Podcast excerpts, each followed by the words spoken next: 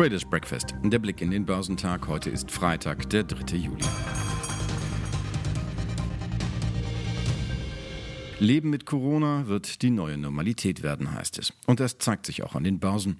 Dort nimmt man diese Normalität vorweg, indem die Suche nach einem Impfstoff oder die steigenden Fallzahlen in den USA immer häufiger zügig in den Hintergrund treten. Selbst die Aussagen von Anthony Fauci, dem virologischen Berater des Weißen Hauses, das Virus sei inzwischen mutiert und somit noch infektiöser, findet nur noch am Rande Aufmerksamkeit. Die Wirtschaft geht zunehmend in den Es muss weitergehen Modus. Asiatische Aktien stiegen am Morgen auf einen Viermonatshoch. Grund sind robuste US-Arbeitsmarktdaten und eine überraschend deutliche Belebung des chinesischen Dienstleistungssektors. Was nicht heißt, dass ein Anstieg der Coronavirus-Fälle in den Vereinigten Staaten die weitere Risikobereitschaft nicht bremsen könnte. Festlandschinesische Aktien stiegen im morgendlichen Handel, wobei der Shanghai Composite um 1,3 Prozent und der Shenzhen Component um 0,4 Prozent anstiegen. Eine private Umfrage hatte zuvor gezeigt, dass Chinas Dienstleistungssektor im Juni das schnellste Wachstum seit über einem Jahrzehnt aufwies. Der Cajun Market Index für Einkaufsmanager im Dienstleistungssektor lag im Juni bei 58,4 und damit unerwartet deutlich über der 50er Marke, die die Schwelle zum Wachstum signalisiert.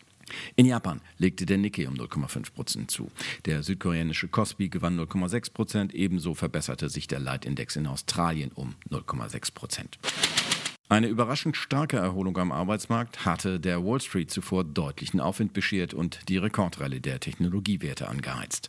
Die Lage auf dem krisengeschüttelten Arbeitsmarkt entspannte sich deutlich. Die Arbeitslosenquote fiel in den USA im Juni von 13,3 Prozent im Vormonat auf 11,1 Prozent und damit deutlich kräftiger als erwartet.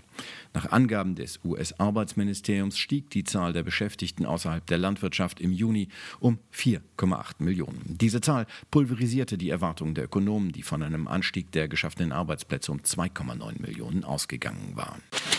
Allerdings wurde die Wirkung dieser Nachricht im Handelsverlauf stark gebremst. Börsianer verwiesen auf einen Medienbericht, wonach es bei einer Impfstoffstudie des Biotech-Unternehmens Moderna zum Coronavirus zu einer Verzögerung gekommen sei. Die Aktien verloren fast 5 Prozent. Der Dow Jones Industrial schloss 0,4 Prozent höher bei 25.827 Punkten, nachdem er zwischenzeitlich bis zu 1,8 Prozent gewonnen hatte. Damit schaffte der US-Leitindex in der verkürzten Gesamtwoche ein Plus von 3,2 Prozent. An diesem Freitag bleibt der Aktienmarkt in den Vereinigten Staaten wegen der Feierlichkeiten rund um den Unabhängigkeitstag morgen geschlossen. Der breiter gefasste Standard Poor's legte gestern um 0,5 Prozent auf 3.130 Zähler zu. Für den technologiegeprägten Nasdaq 100 ging es um 0,6 Prozent auf 10.341 Punkte nach oben. Er hatte im Handelsverlauf ebenso wie der Technologieindex Nasdaq Composite einen Rekord Rekordhoch erreicht. Bei den Einzelwerten erreichten Tesla einmal mehr ein Rekordhoch. Der Elektroautobauer hatte überraschend starke Auslieferungszahlen für das abgelaufene zweite Quartal bekannt gegeben. Tesla baute so den Spitzenplatz vor Toyota unter den börsennotierten Autobauern aus. Am Ende gewannen die Tesla-Anteilsscheine an der Spitze des Nasdaq 100 rund 8 Prozent. Die Anteilsscheine des chinesischen Branchenkollegen NIO schnellten gar um fast 19 Prozent in die Höhe. NIO hatte überraschend gute Umsatzzahlen präsentiert. Am deutschen Aktienmarkt haben sich gestern wieder die Konjunkturoptimisten durchgesetzt. Angespornt wurden die Investoren dabei von den vielversprechenden Arbeitsmarktdaten aus den USA. Der DAX ging in der Folge mit einem Aufschlag von 2,8 Prozent auf 12.608 Punkte aus dem Handel. Mit einem Tageshoch bei rund 12.658 Punkten hatte der deutsche Leitindex zeitweise das höchste Niveau seit dem 10. Juni erklommen. Für den MDAX der mittelgroßen Börsenwerte ging es um 2,1 Prozent auf 26.627 Zähler nach oben. Unter den Einzelwerten waren gestern an der Frankfurter Börse vor allem die Verlierer des bisherigen Börsenjahres besonders gefragt. Tagessieger im MDAX wurden die Metropapiere mit einem Plus von gut 6 Prozent. Auch ThyssenKrupp holten einen Teil ihrer noch immer hohen Jahresverluste mit einem Zuwachs von knapp 6 Prozent auf. Ermutigende Aussagen des Gränke-Managements zum Neugeschäft im Juni ließen den Kurs des Finanzdienstleisters um rund zweieinhalb Prozent steigen. Aktien des Onlinehändlers Zalando stellten nach einer Kaufempfehlung durch Mindfirst einen neuen Rekord bei 66,10 Euro auf. Sie schlossen mit einem Plus von rund viereinhalb Prozent bei 65,90 Euro.